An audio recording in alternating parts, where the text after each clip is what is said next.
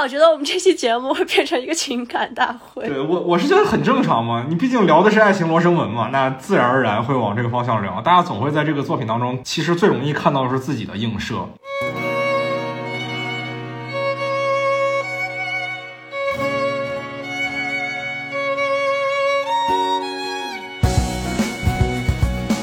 前黄子华就开玩笑吧，说港女没有主见，但是又有坚持。那其实我们很多女孩子在年轻的时候，确实就是会这样子的。当时为什么我说这个人设对我来讲很感同身受，然后又觉得很印象深刻？因为它代表的太多中女的处境了。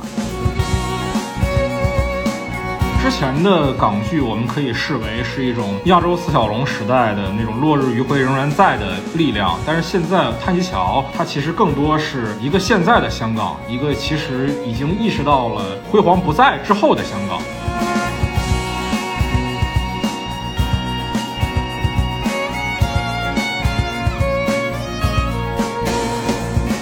在一起的时候，他给我安利了《叹息桥》，然后我开始看。当我看完大结局的当天晚上，我们分开的。就如果你在爱情中感受过困顿和不安，那我觉得你很适合去看这部剧。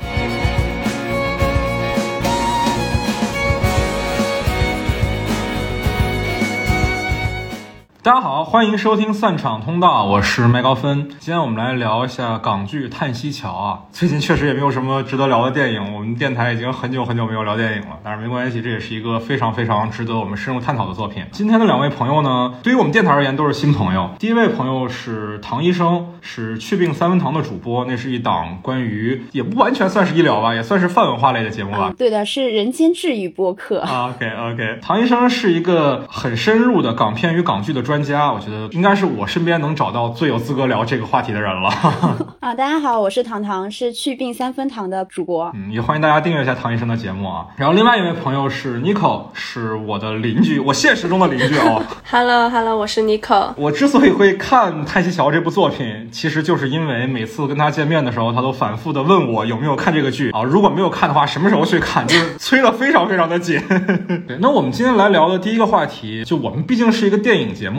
我们的很多听众可能都不是有追剧的习惯的。那在我们比较深入的讨论这个剧之前，我想先问问两位，说我们该如何向我们身边没看过这个剧的朋友推荐这部剧？妮可肯定很有经验啊，毕竟已经安利我成功了。呃，我觉得它跟我们以往 TVB 那个时代看到的港剧确实很大的不一样。就它算是港剧历史上的一次革新。然后从观众的角度来说，就如果你在爱情中感受过困顿和不安，那我觉得你很适合。去看这部剧，就是你可刚才说到这个剧，它是一个港剧的革新嘛？因为相比于我们印象中的港剧，可能很多是 TVB 出的，或者说是 HKTV，但是这部剧它的电视台是一个一六年才成立的新的电视台，叫 ViuTV。他们之前的一六年的第一部原创剧集《马加吕与大卫绿豆》嘛，就是《叹息桥》的班底的之前一部作品。所以其实《叹息桥》的整个风格是跟我们以往印象中的 HKTV 和 TVB 的时代的港剧其实是有非常非常大。的区别的，那唐医生肯定是这方面看的比较多的，在你眼里这样的区别能体现在哪儿呢？对于我而言，就是我是 TVB 儿童嘛，TVB 儿童。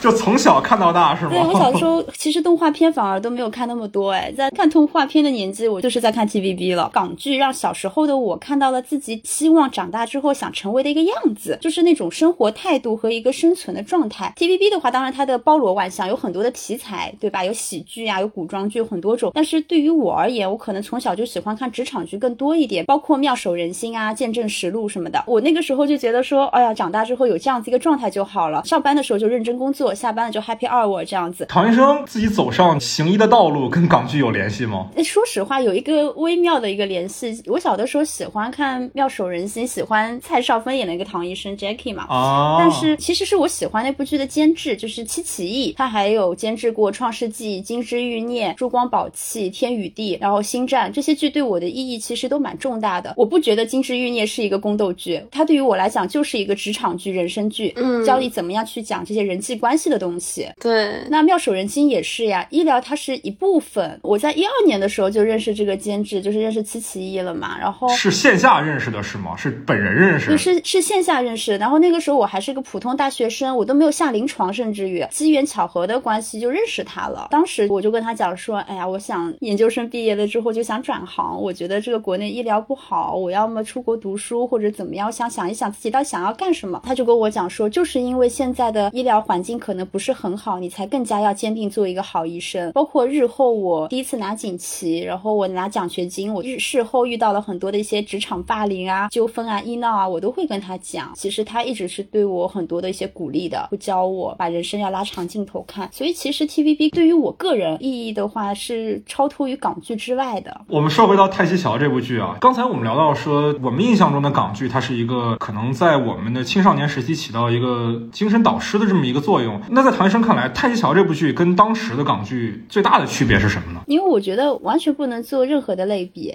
因为它完全就是一个舞台化的呈现，然后它的故事其实是很简单的。但是像我刚刚讲七七一的作品，它的体量是非常大的，它很少有一部剧会花十五集的体量去讲一个这么简单的一段人物关系，包括像《金牌兵人》，它是讲做媒的嘛，媒人两三集就是一个故事，两三集就是一个故事。但是《看西桥》完全就是花了十五集的体量，只讲一件事情，而且就是我们讲记忆偏差，如果是以前的港剧，我要怎么表现？可能是吵架，我记得是这个事情是这样子的，你扔了一个纸团，另外一个人说不是的，怎么怎么样，通过对话的形式把这个事情就过去了。哎，但是《叹息桥》完全不是，《叹息桥》我就是这样子拍给你看，就是完全不同的两个视角，这个是很需要耐心的一件事情。其实对于我觉得《叹息桥》它的受众可能跟既往的港剧也未必是完全一致的，包括以前的 TVB 的港剧或者是雅视，它的景都是很实的。你像驼枪师姐、陈小生家里、二妹姐家里很实的，有佛龛，对吧？但是《叹息桥》也完全不是。就比如说餐厅，就是给一个餐桌，摆个餐桌，我就知道这是个餐厅了。但是以前港剧的话，就是跟你我们自己家里是一样的，甚至有点乱，包括镜头的设置也是的呀。他们会给很多个机位嘛，但《叹息桥》可能甚至是一个单独一个视角。这块关于视听语言的分析，我们也可以放在后面的比较细致的地方再展开一下。Nico 怎么看呢？我们之前看的港剧，可能它的明显的标签就是娱乐，关注观众的体验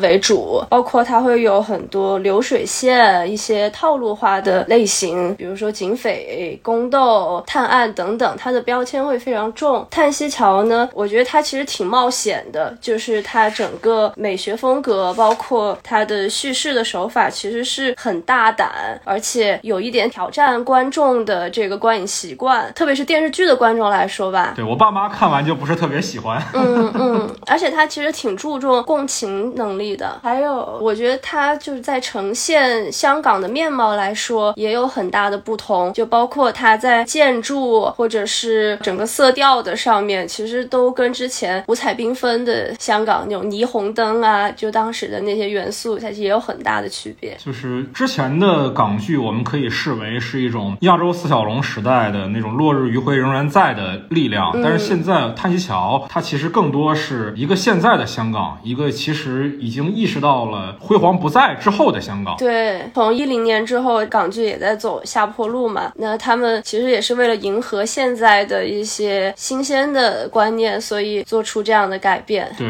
我们之前有聊到说，这个剧是由 ViuTV 做的，ViuTV 它是区别于之前我们已知的那些传统的香港电视台。我之前看过一些采访，问广东和香港的街头路人说，平时都看什么样的电视剧？大家都说不看电视剧，看最多是 YouTube 和 Netflix。其实我觉得 ViuTV 就是做给这一部分的观众看的，而且 ViuTV 它本身的收视率，我印象中一直以来也不是特别高吧。它其实更多是给流媒体平台的观众来看的。对，对，它本身的定位其实就是这样，年轻群体。对对对对，而且就是我之前很长一段时间，我认为电视剧它的艺术价值没有像电影那么高的一个原因，就是因为我觉得电视剧很多是听就可以，你在看的过程当中能获得的看到的信息量其实是比较少的，因为很多的内容都是在台词，都是在对白的表演上，而不是在视听语言上。但是《叹息桥》是一个，如果你不看，你几乎没法获得什么有效信息量的这样一个作品，它必须是画面和声音同步着去给你接受，你才能获得一个集中的体验。或者说，这绝对不是一个肥皂剧，虽然它是爱情题材，但是你不可以在做家务的时候看它。对，我觉得它这方面挺先锋的，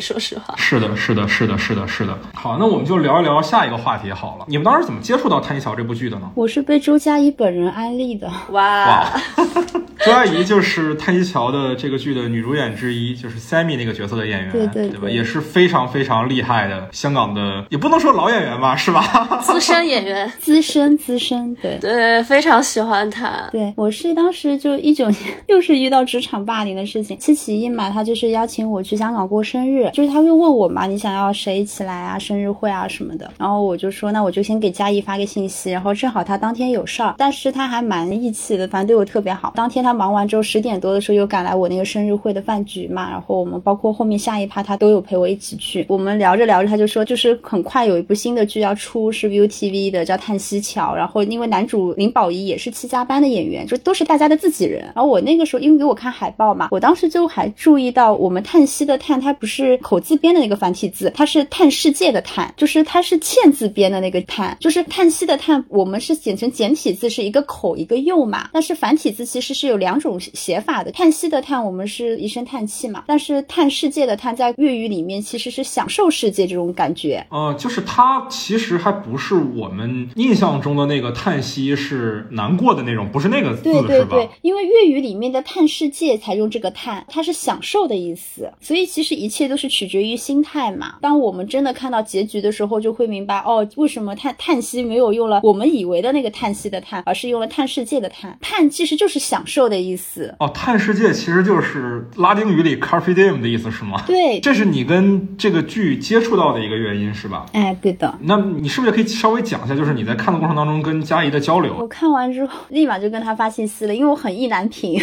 当时佳怡就跟我讲说，就是她觉得我很喜欢，她也很高兴嘛，然后就说，哎，你一定是个聪明女孩子。对我用普通话来翻译这些词都好奇怪啊。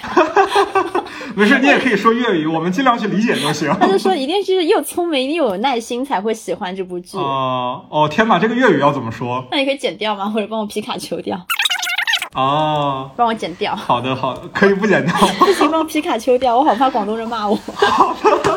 那 Nico 是怎么接触到这部剧的呢？我很不巧，这是我去年的算是某个前任给我安利的。算是某个前任。对，因为我们相处时间太短了，刚在一起的时候，他给我安利了《泰西桥》，然后我开始看。当我看完大结局的当天晚上，我们分开的。哇哦，分开的原因当然跟《叹息桥》没有什么关系了，但是可能是伴随着电视剧的一个后劲，分手之后我就一直沉浸在一种很 emo 的状态，没有办法去思考我们之间的感情。然后到我年底的时候，陪我朋友，我们又再看了一遍《叹息桥》，然后我才真正的开始去思考，可能我一直那么长时间我没有走出来的原因，就是我们两个人相处非常美好的一些画面，但是我后来发现这些东西它很可能是经过我自己的加工和我的美化创造出来的一些东西，可能现实并没有那么好，也不值得我一直放不下。在经过这些之后，其实可能心里会豁达很多。是不是就有点像剧里面 Catherine 她记忆中的 Ken 跟我们看到的 Ken 是完全不同的两个人的那种感觉？对对，因为我跟他分开之后，身边很多朋友嘛，在我的角度上，他们觉得这个这个男生不值得啊，不应该纠缠在那个感情中。我跳脱出来之后，发现可能真的也是没有那么重要。嗯，大家说的对。对，大家说的对，希望他不要听到这个节目，好尴尬。没事，你也可以发给他，没关系。没有，我跟他已经完全没有联系了。哦，那挺好，这是一个标准的分手之后应该做的事情。嗯，对，在这过程中我也会反思，我一直是很委屈，觉得我是那个受伤害的人，但可能发现我也给别人造成了伤害。毕竟感情肯定是两个人的事情嘛，其实还蛮好的，就是 叹息桥能够提供一种视角。也就是说，你第一遍在看的时候，其实还是在自己的情绪里比较多。然后当你第二次再回去看的时候，因为这个剧本身就是一个多视角的剧嘛，对反而是教会你说从别人的视角，或者说其他的旁观的视角，再看你之前的经历的时候，可能跟你想象的不一样的地方。是这样，好的，那接下来的部分我们就要很深入的讨论到这个剧的剧情的内容了。如果比较介意剧透的朋友们呢，可以看完这部剧再来听我们接下来的内容。那我们就开始了。这个剧里面最让我们印象深刻的人物，呃，还是谭医生先来吧。我应该会选择 Joyce 来讲，他不是我最喜欢的人物，我肯定会喜欢 Sammy 嘛。对对，谁不喜欢 Sammy 呢？但是我他其实身上发生的事情，我没有这种就是人生经历，但是我不知道为什么代入感就很深，就很真切，就是像我当时看完《爱情神话》之后的感受是一样，就觉得很真实又很精准。因为 Joyce 她很好看，很漂亮，家境又很好，就完全就是是被秦佩、被爸爸富养和保护的很好的那种小孩。然后我当时就觉得说，这样子一个人为什么要跟裙角仔，就是妈宝男阿 Ken 在一起，同时又对 Thomas 所谓的脚踏两只船？我当时看的时候，就我身边的一个女生，她读到的是很多剩女焦虑，所以这个女孩子明明家境很好，条件很好，但是她只能跟阿 Ken 在一起。但是其实我从整个过程而言，我又完全说不出不忠或者出轨二字，也不觉得她是一种剩女焦虑，然后我就只能将就。但是我们在看下去的时候，我肯定是不喜欢阿 Ken 的嘛。当然，我很同情他在这么压抑的一个成长环境里长大，因为他那个成长环境看得我非常的感同身受。我在一个这样的职场里面待了这么几年，但是当然这不是一个理由啊。每个人因为都过得不容易，各有各的来龙去脉。但是为什么他们两个会在一起？我觉得他在朋友们眼中的形象，或者他公务员的那个身份，在当时三十岁的 Joyce 眼里面是一个靠谱合适的对象。所以我一直都觉得我们的择偶不一定说要找一个跟爸爸一样的人，但是一定是会被家庭影响到的。他就看起来就很像 Joyce 需要那种像爸爸一样，永远不会背叛他、离开他的那个人，哪怕他是因为没有本事才不会违背，而不是因为爱。他是一个安全的选择，对他是个安全的选择。而且其实 Joyce 他自我评价感不是很高的，他不知道自己想要什么。就以前黄子华就开玩笑嘛，说港女没有主见，但是又有坚持。那其实我们很多女孩子在年轻的时候确实就是会这样子的。然后等到过了八年之后，爸爸身体不好了，爸爸也会在林保怡他这个过去的古惑仔和清清白白的公务员之间，建议女儿去选阿 Ken，哪怕阿 Ken 就是魔鬼勇，很平庸，但是在昌叔的一个价值体系里面，就是很值得女儿去忍一忍，去留住他。因为通过他的人生经历来讲，老实是最重要的。所以他最初的时候就会告诉 Joyce，你不要去接近 Thomas，说 Thomas 为人是不老实的。Joyce 无疑是因为被爸爸宠溺的女儿，就像他的中英文名字一样，做昌叔的女儿不需要努力，开心就好了。但是你说他对阿 Ken 有多少爱情？其实讲真，我完全感受不到。我觉得这个跟他是陈焕仁演的没有关系，不是人身攻击对吧？对对对，跟陈焕仁没有关系，是阿 Ken 这个人设的问题。但是你说他真的很爱 Thomas 吗？或者有多合适吗？其实也不一定的。看电影的那段记忆偏差嘛，我们其实已经感受到了，他们两个人其实不合适的。Thomas 太肆意妄为了，然后也不是很顾及他的感受，嗯，连他脚痛啊，高跟鞋不适合走路，其实完全没有发现，他很自我的。但是 Joyce 是一个很习惯于依赖爸爸的女孩子，Thomas 那一段对他来讲，我觉得是因为滤镜实在太厚太深了，就是比利时那段经历嘛。嗯，Thomas 是一个既不记得手套是 Sammy 送的，也不记得自己把手套给了 Joyce。对，这个人没有心。然后你看，在重逢之后，Joyce 其实有句台词，我一直以为我自己是没有选择的，但是其实可能我还有机会。当时为什么我说这个人设对我来讲很感同身受，然后又觉得很印象深刻？因为它代表的太多中女的处境了。中女就是中年女人是吗？嗯，你也可以这么说吧。中老我也是第一次听这个词儿啊。其实绿豆里面就有用嘛，Candy 和马嘉烈两个人会经常用这个词。对，粤语里的词啊，类似于我们的剩女，她也不一定是中年，所以你这样讲会被骂了。对我，我感觉也是，就是好像这个中女这个词比中年还是要年轻不少的，好像三十岁左右差不多。对，轻熟女嘛。哦，原来如此。对，就是我自己作为一个女生，我是超爱轻熟女的，尤其是像郑秀文，我觉得就是要经过这么多粗粝的人生经历，胶原蛋白褪去之后，就是那种女性魅力可以发挥到极致。但是社会不这么说呀，社会的问题，这是社会的问题。所以我就说，我们这些中女就会对这件事情，对这个人物还是蛮感同身受的。剧本里也有很多草蛇灰线，这也是我很喜欢这个剧本的原因之一。就像 Joyce，她永远都不会知道，当初在比利时偷走她钱包跟手表的人，其实跟 Thomas 是一伙的。反过来讲，这段回忆的滤镜对于 Thomas 而言，其实也未必就是愉快的，因为他对他做一些不好的事情嘛。其实他对他的感情，其实也不是因为爱情。片尾的时候，Joyce 问 Thomas 说：“你说我们有缘吗？”就他以为他们是有缘分的，就像那个时候他故意写错了一个电话号码，但是他们居然还是可以第二次的在叹息桥相遇，即使他们在比利时分别，就像那《暗恋桃花源》一样，二十年后又能够在香港重逢。即使他们相恋之后又分手，但是又做回朋友。但是缘分其实就分很多种嘛，就像那个台词里讲的，或者就像黄子华在《野猪》那个舞台剧里的台词一样，有些人你以为缘分很深，但是其实是这么的薄。但其实这样看来，我觉得阿 Ken 跟 Joyce 其实两个人挺对称的。可能阿 Ken 他就是一个妈宝男，Joyce 他其实就是小公主。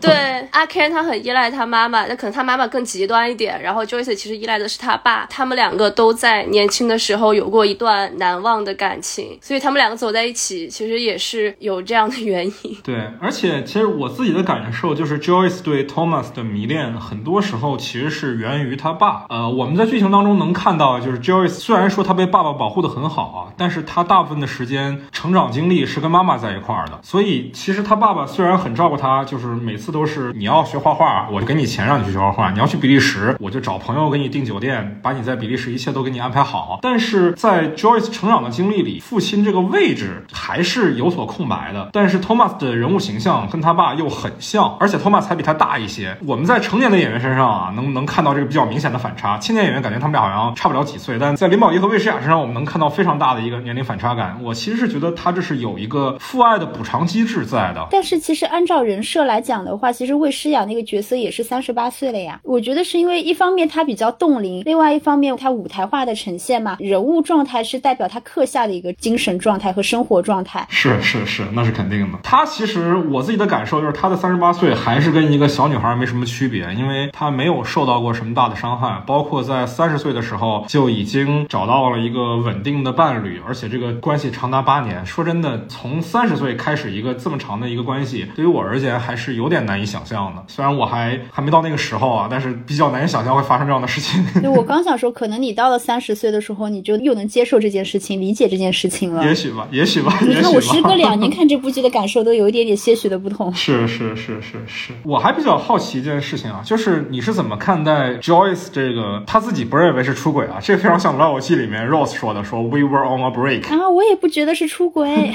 你怎么看他的这个？可能在大部分人眼中看来是一个出轨的行为呢？我没有这样子并行过这件事情，但是我可以理解他，因为现在有一部分人就是 dating 的对象，他的性伴侣或者是个男女朋友，他是分得很开的。但是 Joyce 我觉得完全不是这种人，就是像我刚刚点的那句台词嘛，我以为我没有机会，但是我现在想试一试，也是到了三十八岁，哪怕她长成魏诗雅那样子，哪怕她是个家境比较优渥的小姑娘，但是她一定也会有所谓的剩女焦虑。她其实台词里面、剧情里面还是展现的挺明显的，包括她的同事可琪会跟她讲说：“哎呀，你会不会结不成婚啊？”他们都会有这种担心。但是阿 Ken 其实不是一个香港人讲的神婆，就是怎么说？哎呀，普通话怎么说？钻石王老五，对对对对，钻石王老五，好有年代感的词啊！我的天，暴露年龄了。我找不到一个合适的词来替代这个词，所以其实我看不到他对 Thomas 有那种爱恋的前提之下，但是他也是想给自己一个机会，我们约会试试看。而且其实我们能看到，在 Thomas 跟 Joyce 的接触当中，还是比较有距离感的。就哪怕说后来 Joyce 在那段跟 Ken 的关系闹掰了之后，知道 Ken 还有个儿子之后，他来找 Thomas，他们其实还是分开睡觉的。起码从我在看这个剧的感觉当中，我觉得他们俩的接触当中并没有特别的亲密，还没有发展到那个阶段。哎，我也觉得没有到那个地步。但是我如果是我的话，我会睡沙发。哎，不，我会睡酒店。对对对对对，这个这个情节我觉得也可以稍微展开来聊一聊啊。就是 Joyce 来 Thomas 家借宿这一段，就我当时看的时候，其实我超级震撼。震撼的几个点就是，首先他在离开 Ken 了之后，他的第一个反应就是我马上需要再找一个人来陪我。然后 Thomas 的第一反应是跟 Sammy 说，这个其实很好理解嘛，毕竟是室友嘛，你家里要来一个人，肯定要跟室友说的。然后 Sammy 的第一个反应是，好啊，那我睡客厅。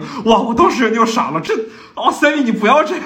我无法理解这件事情。首先，我不会去借宿；第二，就算借宿，我会睡沙发。就算我不睡沙发，也应该是男主人把房间让给我。对对对，其实你从 Thomas 角度来讲，他是不会让 Joyce 睡沙发的，因为如果是他自己住还可以理解，但是毕竟是跟朋友合租，如果他让 Joyce 睡沙发，那第二天可能就是 Sammy 起床之后要跟 Joyce 两个人要碰到，那其实他不在的时候就会比较尴尬。这个我是觉得可以理解的，但怎么说都应该是 Thomas 把房间让出来，我觉得。嗯，所以 Sammy 一开始就非常直白的说，那我睡客厅。哇，我觉得完全不能理解，完全不能接受。当然最后啊，Thomas 也确实不负众望的自己睡了客厅沙发，但是我觉得完全没有必要绕这一趴呀。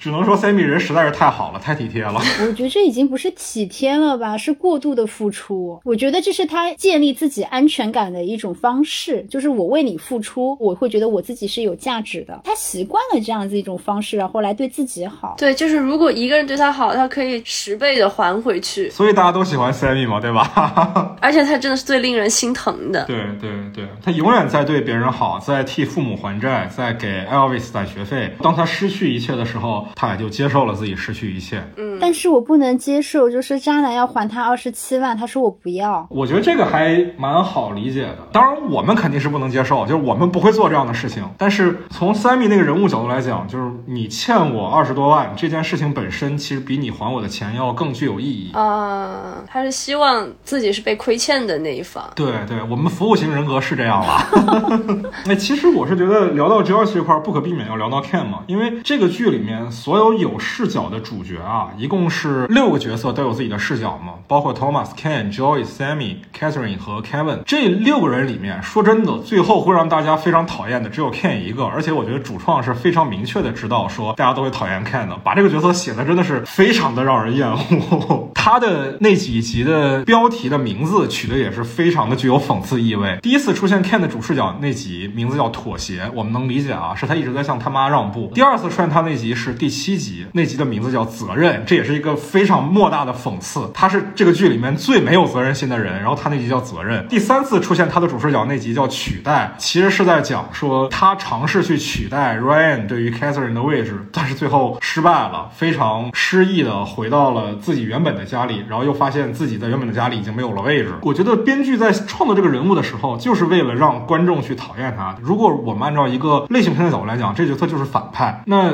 你们两位是怎么看这个角色的人物的设置呢？我觉得阿 Ken 他是一个，因为从小没有爸爸，他面对的是一个兼顾母权和父权主义的一个母亲，做什么事情都要一板一眼，进门要洗手，鞋要摆好，找工作要怎么怎么样，上学要怎么怎么样，就他性格中的那种惰性或者烈性，就在他母亲的压制下被隐藏了。直到长大之后，他有了一点点自由的时候，他才开始去释放他性格的缺陷。我觉得是，嗯，哎，其实对我很少见到现实中真的有这样的母亲。实话实说，我觉得有点夸张。有真的有，我现实中有遇到过一模一样的这种上级。我姨妈也是这样的人。我跟你讲，我那个上级甚至跟阿 Ken 的妈妈讲过一模一样的台词，就是本片在我眼里最令人发指的一个剧情设置，就是当时他不是过生日嘛，然后唐宁送了一个模型给他，那个控制狂妈妈就是让那个儿子亲自把那个玩具踩碎，你记得吗？哦我记得记得对，然后当时他妈妈就说了一句台词，说你要知道这个世界上只有妈妈是为真心为你好的，有些人的人格就是这样子想的，就是这样子 PUA 你，这个世界上只有我对你真心好的。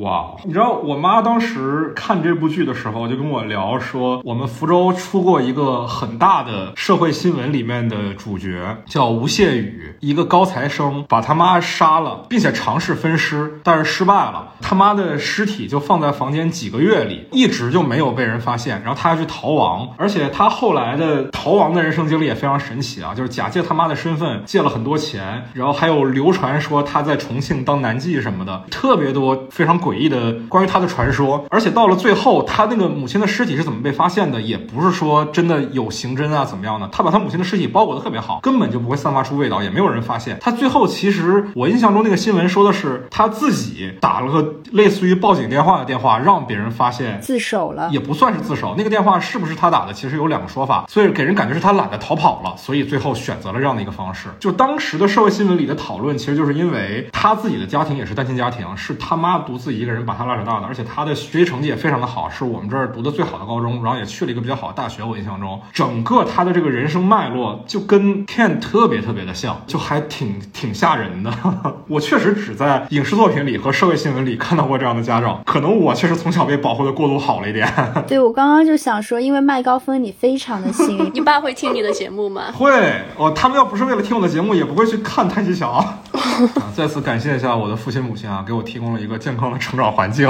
对，所以我刚刚听到你这么说，我就觉得你已经很幸，就是有一张没有受过伤的脸。就是你看，你这种事情在你心目中是很难想象的。那说实话，其实我以前也是傻白甜啊，哎，怎么说也是我比较倒霉吧，可能遇到这些事情。但是当然我不感谢苦难，我只感谢可以勇敢面对黑暗的那个勇敢的我自己。其实我刚刚讲到亲熟女，讲到中女的时候嘛，你们也知道我最近发生一些事情嘛，我这半年其实改变还蛮大的。就是我朋友就跟我讲说，刚刚认识我的时候，就是前几年，就是觉得我可能是一个啊优等生小妹妹。但是这段时间，尤其是经过这半年之后，每次看到他就觉得我的女性魅力都比以前强了很多。就是你经历的这些事情之后，你的心态和你的状态就是会完全不一样。但是这种控制狂就是很恐怖，而且他们的逻辑是自洽的。你看这个妈妈也很自洽，所以她其实并不会觉得受到伤害，她也不会觉得伤害了别人。我就是在为你好。当然，她跟主任还不一样，她是真的觉得为了儿子好。那个主任可不是真的觉得为了我们好，他只是在 PUA 我们。啊，这句话可以留着吗？留着吧。好的，唐医生遭遇的职场霸凌。好，那 Nico，你印象最深的人物是谁呢？那我就说 Thomas 吧，呃，因为他真的跟我身边认识的天蝎都太像了，他真的很典型的天蝎座。对不起，我不是星座专家，就是如果听众朋友们是特别擅长研究星座的，不要喷我。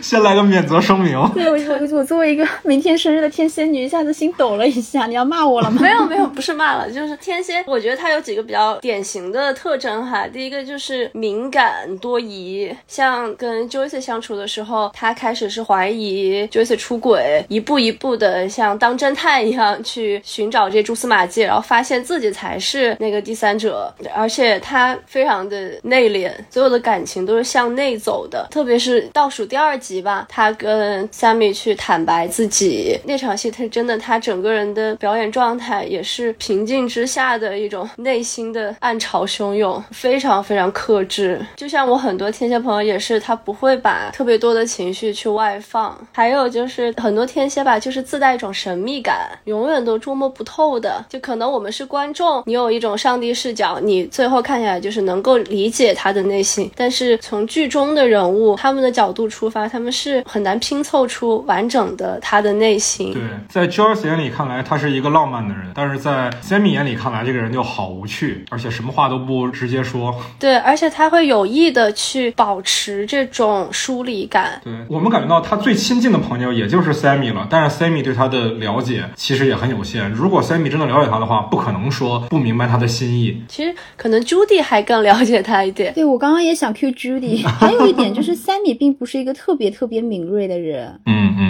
哎，Sammy 是什么星座的？分析一下。Sammy，Sammy，我觉得可能不太准啊。我觉得他有点像巨蟹，就他非常需要安全感，特别需要找一个情感寄托。不管是从最开始茶餐厅打工的时候，Thomas 他们两个之间的友谊，然后到后来是明男，而且我觉得巨蟹他是需要通过一个强大的外壳去保护自己。他的方式，我觉得是食物，就是吃东西是吗？没有没有，做饭给别人吃。对，做饭。每一集看到结尾的时候，就他都会有一个小道具嘛。Thomas 是笔袋，Jersey 是那个手套，那代表 Sammy 的其实就是他的那一盘意粉。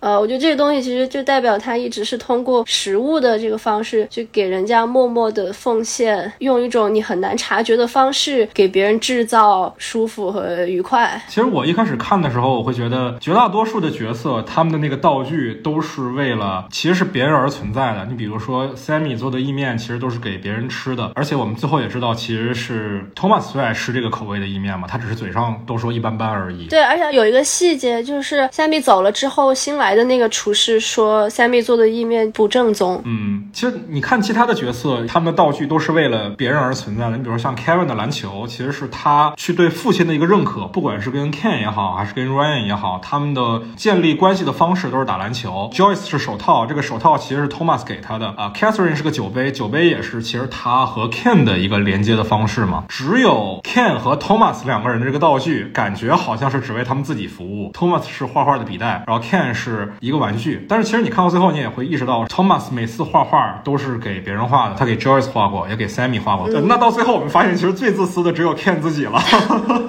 这设计其实都是很妙的，我觉得。因为我刚刚说 Joyce 虽然很幸福哈，但是她其实不能独立生活，她超级强那种依赖型人格。但是其实 Sammy 跟她是一模一样的呀。Sammy 我觉得比他还强，其实。对的，前者是因为他不知道该怎么样去处理，不知道自己想要什么。但是 Sammy 他是真正的没有选择，因为他那个原生家庭实在太惨烈了。他爸爸妈妈是因为欠了高利贷，然后就再没有出现过，就是他心理上是一个完全没有办法被填满的洞。他是觉得越付出越安全，然后他已经付出到没有自我了。他对 Thomas 是依赖，他对阿南其实也是依赖。对，我是觉得 Sammy 这个人物他有没有能力独立，他肯定是有的。上海的的老板欣赏他，其实是说明他的厨艺是可以受到客观的认可的。但他为什么仍然三年来啊，每次都是跟 Thomas 说，我一找到房子就搬出去，但是三年了都没有搬出去，而且他可以默认别人叫他李太太，他也不介意。甚至我是觉得他其实是他很享受这个称呼。对对对，因为这样他有安全感，或者换句话说，他是不是也可以给 Thomas 交房租？他是有能力交的。他为什么不交？不是因为经济问题，而是因为只要我不交这个房租，我们之间的关系和连结就是一种另外一个维度。我们不单单是室友，我觉得他是很需要这种东西的，所以他需要阿南在上海陪他，并不是以室友的身份，而是更亲密的关系，因为他真的很需要这个，他是离不开这个的。而且他是把 Thomas 真的当成家人的，所以无意中在电话里面，他听到 Thomas 就是很混蛋的随口说了一句：“哎呀，他算什么家人？”的时候，他是很伤心的。我觉得那电话是一个时间节点，可以解释后面我的那个意难平。对对对，Sammy 的呃三集的标题的名字啊，分别是第四集的情谊、第十集的自私和第十五集的承诺。我觉得他们起标题的时候是很有心思在里面的。他每次每个人物第一次出现的标题，其实是我们对这个角色的第一印象。嗯，比如说 Thomas 的第一个标题叫怀疑，Ken 的第一个标题叫妥协，Joyce 的第一个标题叫迷茫，Sammy 的第一个标题叫情谊。这都是我们对这个角色最基本的一个了解。然后到了第二个标题的时候，其实是其他角色色对这个角色的认知和看待。但我们知道这很多时候是有误解的。比如说 Ken 的第一个标题叫责任，这简直是一个莫大的讽刺。Thomas 的第二个标题叫冷漠，那是他展现给外面的他的样子，那不是他，他内心是有很多波澜的，只是他不愿意，他害怕去展现。而 Sammy 的第二个标题叫自私，当时他正值他准备离开 Masam 去上海，在 Thomas 的眼里，他就很自我、很自私的样子，但其实并不是，这并不是真正的 Sammy。Sammy 最后一集他的名字是承诺，其实我们能看出来，这个人物他不仅看重承诺，他也需要承诺，他为了获得别人的承诺，可以几乎付出他的一切，他也是为了这个承诺，最后才有最后一个去欧洲的这个让我们很意难平的结局。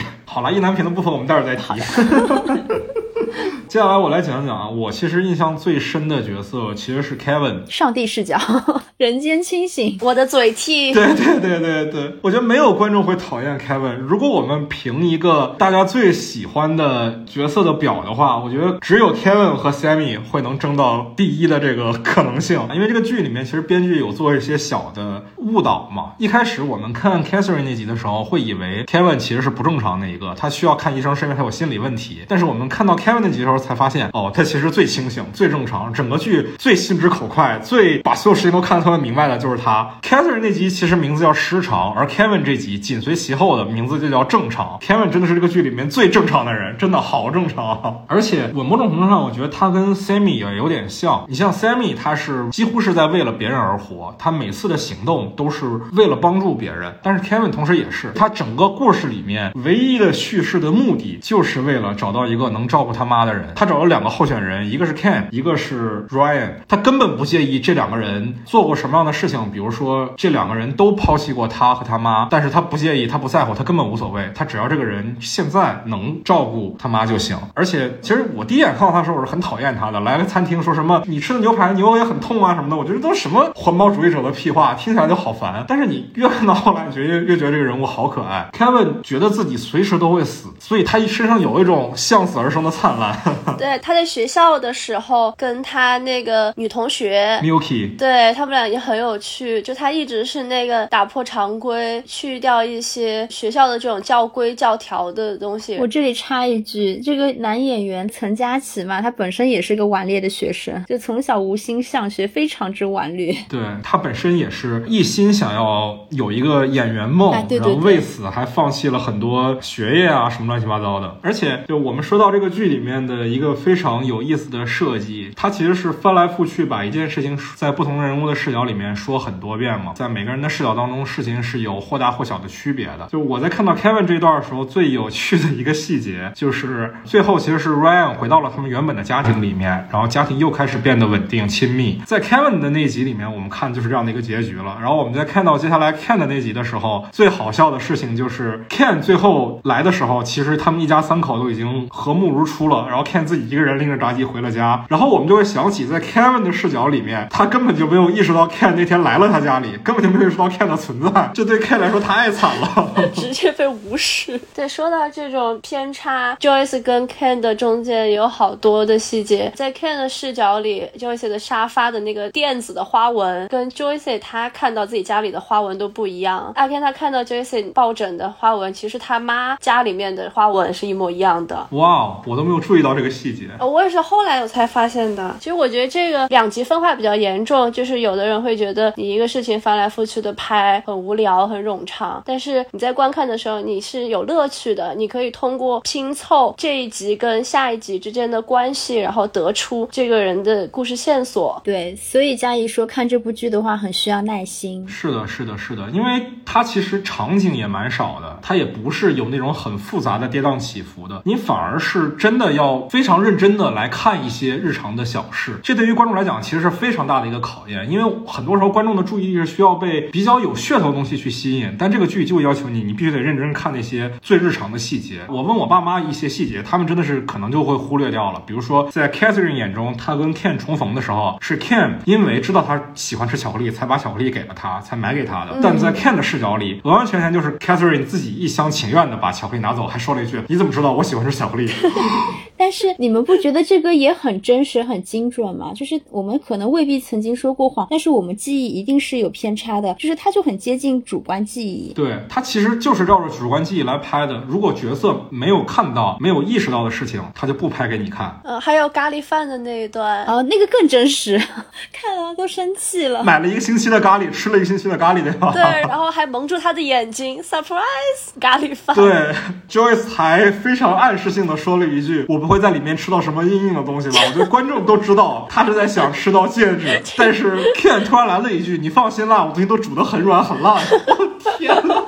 求婚那段，其实我们在 Joyce 和在 Ken 的眼中看到那个事情也是完全的两个样貌。我觉得在这个剧里面，就像他海报上写的关于爱情的罗生门一样，我们很难得知完整的真相是什么样的，但是我们能在每个人不同的眼中拼凑出这个事件大概是什么样的。我换句话讲，完整的真相真的存在吗？一旦这个事情发生过了，它是可被探测的吗？可能是不可知的。但是最终我们知道的那些事情才是真的留下来的。Sam 到底是生面团还是 Thomas 加 Sammy？完完全全就是因为你在不同的人眼中看到，它才产生了不同的结果。这是我觉得这个剧最妙的一个地方。哎呀，一提起这个 Sam 这个名字，还是觉得很意难平。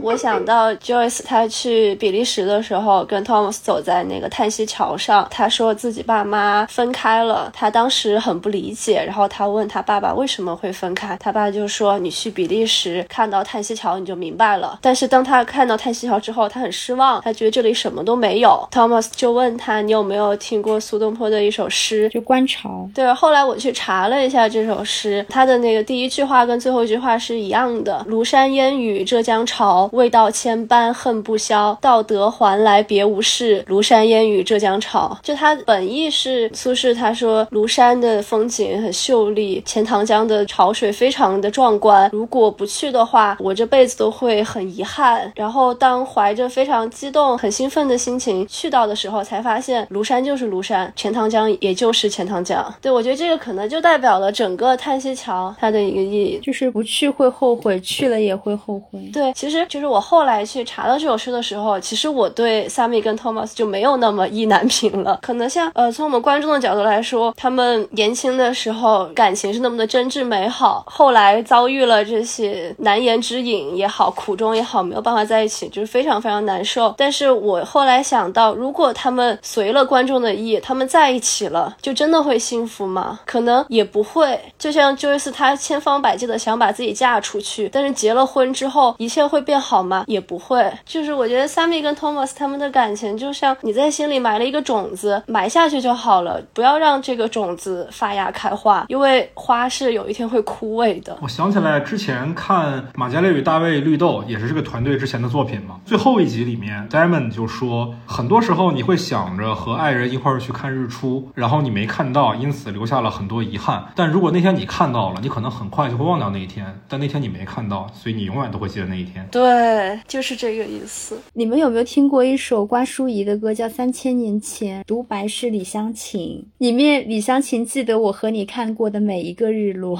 所以我其实刚刚就想说，真的会有两个彼此那么那么深爱的人，然后因为误会而没有走到一起吗？那会不会是因为确实还不够爱呢？这是一个很难回答的问题。我觉得我们肯定还是要意识到，说不管是 Thomas 还是 Sammy，他们都不是像 Kevin 那样性格的人。像 Kevin 那样性格的人，我觉得他可能真的不会错过他生命当中的每一个人，因为他每一次都说实话，都说的最直白。但是 Thomas 跟 Sammy 都是宁可让对方去误解，也不要表露自己心迹的一个人。Thomas 没有办法把自己年轻的时候画给 Sammy 的画直接给 Sammy，他宁可去扔掉。而当 Thomas 问起 Marcel 是什么意思的时候，Sammy 也只是说这是拉丁语里生面团的意思。两个人都没有办法直接的面对自己的心意的时候，你也很难说他们是不够相爱，这只是他们性格所导致的。我觉得 Thomas 是真的太深情了。他在最后的时候，他去找明南，然后跟他说 Sammy 的很多很多细节，告诉他你要怎么怎么对待他。然后最后他说，如果你有一天不喜欢他了，你不要跟他说，你跟我说。对，这也是我记忆最深刻的一句对白。我当时看完之后泪奔，哇，我真是哭的稀里哗啦。还还有一句话就是他说，如果注定要有两个人照顾他的话，是谁都可以。我觉得这个时候他就是一种深爱，他们不是占有，他不是一定要跟他要一个结果，而是只要他好，就是谁给他幸福、给他快乐都可以。我觉得这反而是一种深爱了，就是我第一次看时候的感受，所以我会为这句台词落泪。我昨天又看了一遍，然后我昨天也哭了。哎，其实我是完完全全可以去理解 Thomas 的那种人物的心理的情感，我会觉得这是很正常的、很自然的。当他们的关系与情感是一个二十多年的情感，是我看着你从小时候到大的这样一个过程，我为了你做过很多事情。你记得也好，不记得也好都没有关系，只要你好就行了。因为 Thomas 这么说的原因，并不是因为他觉得这样伟大或者怎么样，而是他也是这样看待 Sammy 是如何对待他的，包括他不记得 Sammy 为了他做过什么，这是一种他眼中人就应该对对方做的事情。这方面他们两个人都太像了。对对对对对。看来麦老师也有一段说不出口的爱。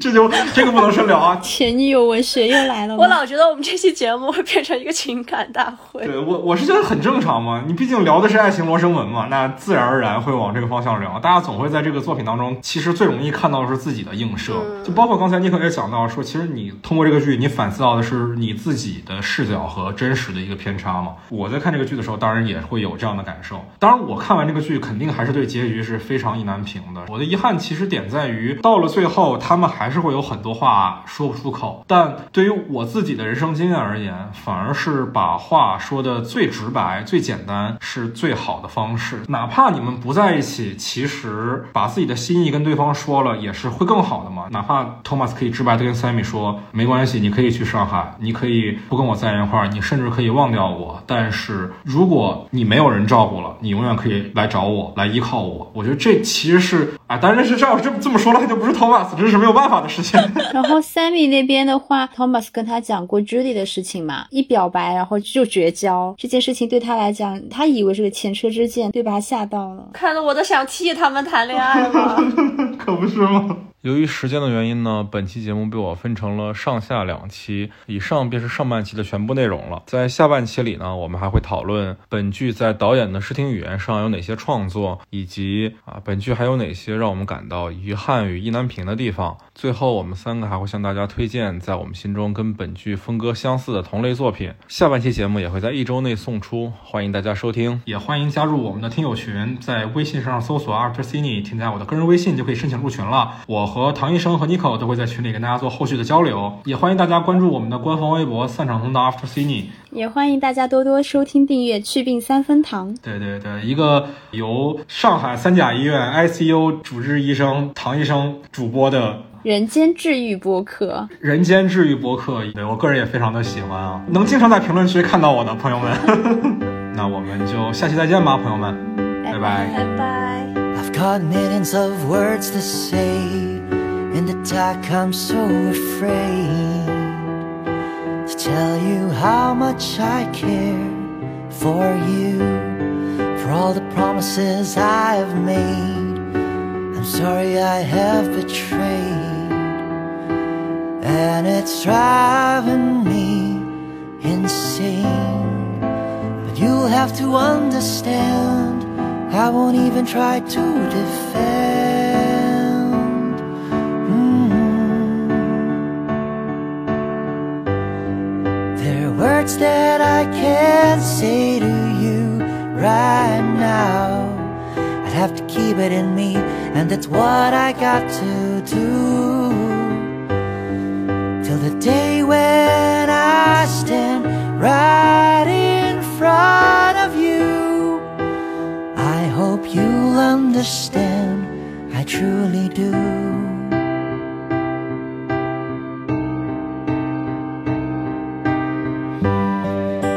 Millions of miles away in the dark, but I'm so awake.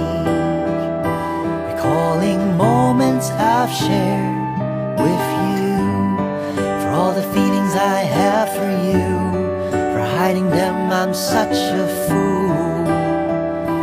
Now my heart is soaked in blue, and you'll have to understand there's not much we can demand.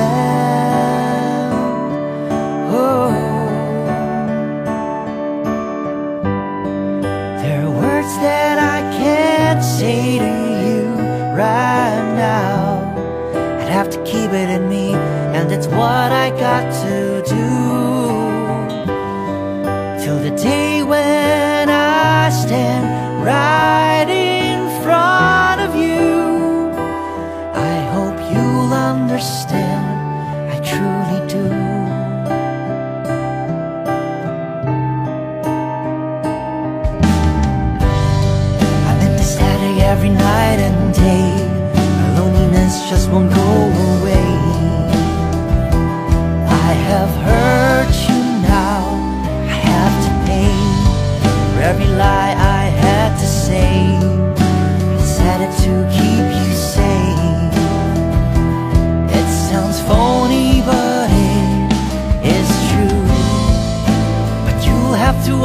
There's not much we can.